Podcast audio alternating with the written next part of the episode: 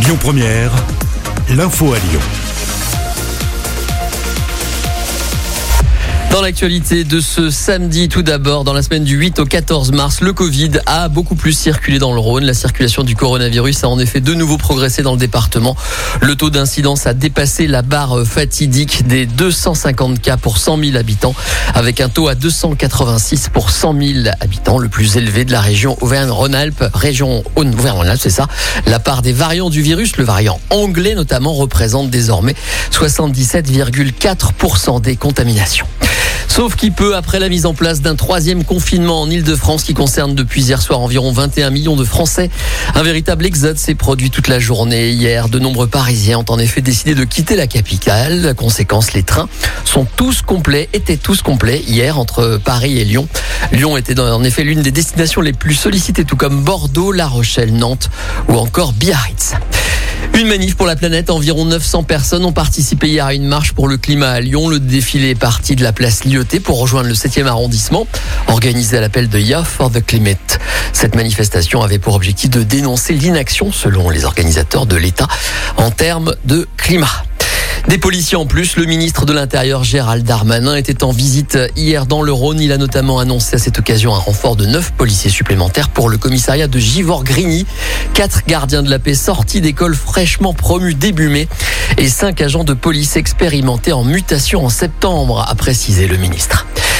Un point de vue politique, le député LREM de la 6e circonscription du Rhône, Bruno Bonnel, mis en cause cette semaine par des élus socialistes, parmi lesquels le maire de Clermont-Ferrand, Olivier Bianchi. Ce dernier lui reproche en effet d'avoir expliqué dans une interview à Libération que le Covid était la meilleure chose qui soit arrivée pour le président Macron. Une phrase que le député Bonnel, qui est également candidat au régional, estime sortie de son contexte. Écoutez-le. La question de la journaliste, c'est euh, qu'est-ce qui a, est-ce que le Covid a fait changer la personnalité de Monsieur En aucun cas, je ne cite euh, que ça a été une chance pour la France ou que sais-je. Et vous savez, pour avoir personnellement vécu des épreuves de vie très difficiles, j'ai notamment perdu mon fils. Je peux vous dire que quand vous faites face à quelque chose qui vous dépasse, vous vous transformez. Donc oui, moi je dis qu'il y a des événements qui sont les meilleures choses qui arrivent aux hommes parce que ça les bonifie.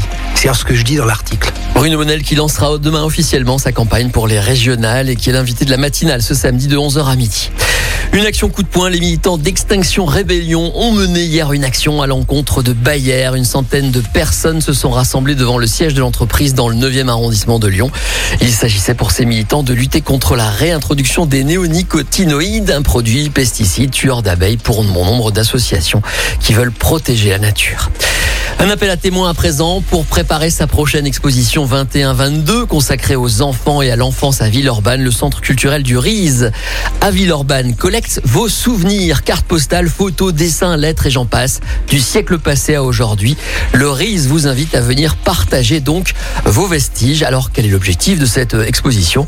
Réponse avec Jean-Robert Chauvin qui est chargé de communication au centre culturel du RISE à Villeurbanne, interrogé par Enzo Martinet. L'objectif c'est de raconter comment euh, Villeurbanne a accueilli les enfants, comment euh, il y a eu une place particulière qui leur avait été faite, c'est présenter qu'est-ce qu'une ville de l'importance de Villeurbanne fait pour les enfants, comment elle leur fait de la place, comment elle les accueille, comment elle leur crée des espaces pour qu'ils puissent euh, vivre, grandir et exister. Mais on ne sait pas à quoi s'attendre en fait. J'espère que les gens ils ont des meilleurs souvenirs de leur enfance que des mauvais souvenirs quoi. Ça serait quand même sympa. Je me souviens par exemple euh, qu'on me tapait sur les doigts si j'avais de l'encre sur les doigts. Alors, est-ce qu'une règle qui a tapé sur les doigts d'un enfant, c'est un souvenir d'enfance que quelqu'un aurait regardé? Je sais pas. Mais est-ce que des bons points ou des images qui ont été distribuées parce qu'on écrivait bien à la plume, ça, ça serait des souvenirs sympathiques, quoi. Et si vous avez des souvenirs à partager, vous contactez directement le RIS sur le site internet leris.villeurbanne.fr. Un mot de sport en foot, l'OL jouera demain dimanche et recevra le PSG. Hier soir, Saint-Etienne s'est incliné face à Monaco 4 à 0. En basket, un match comptant pour la Coupe de France est prévu ce soir à 19h et il opposera Lasvel à Boulogne-le-Valois en quart de finale. Le reste de l'actualité en France et dans le monde ce matin avec la rédaction. Bonjour. Écoutez votre radio Lyon Première en direct sur l'application Lyon Première, lyonpremière.fr et bien sûr à Lyon sur 90.2 FM et en DAB+. Lyon Première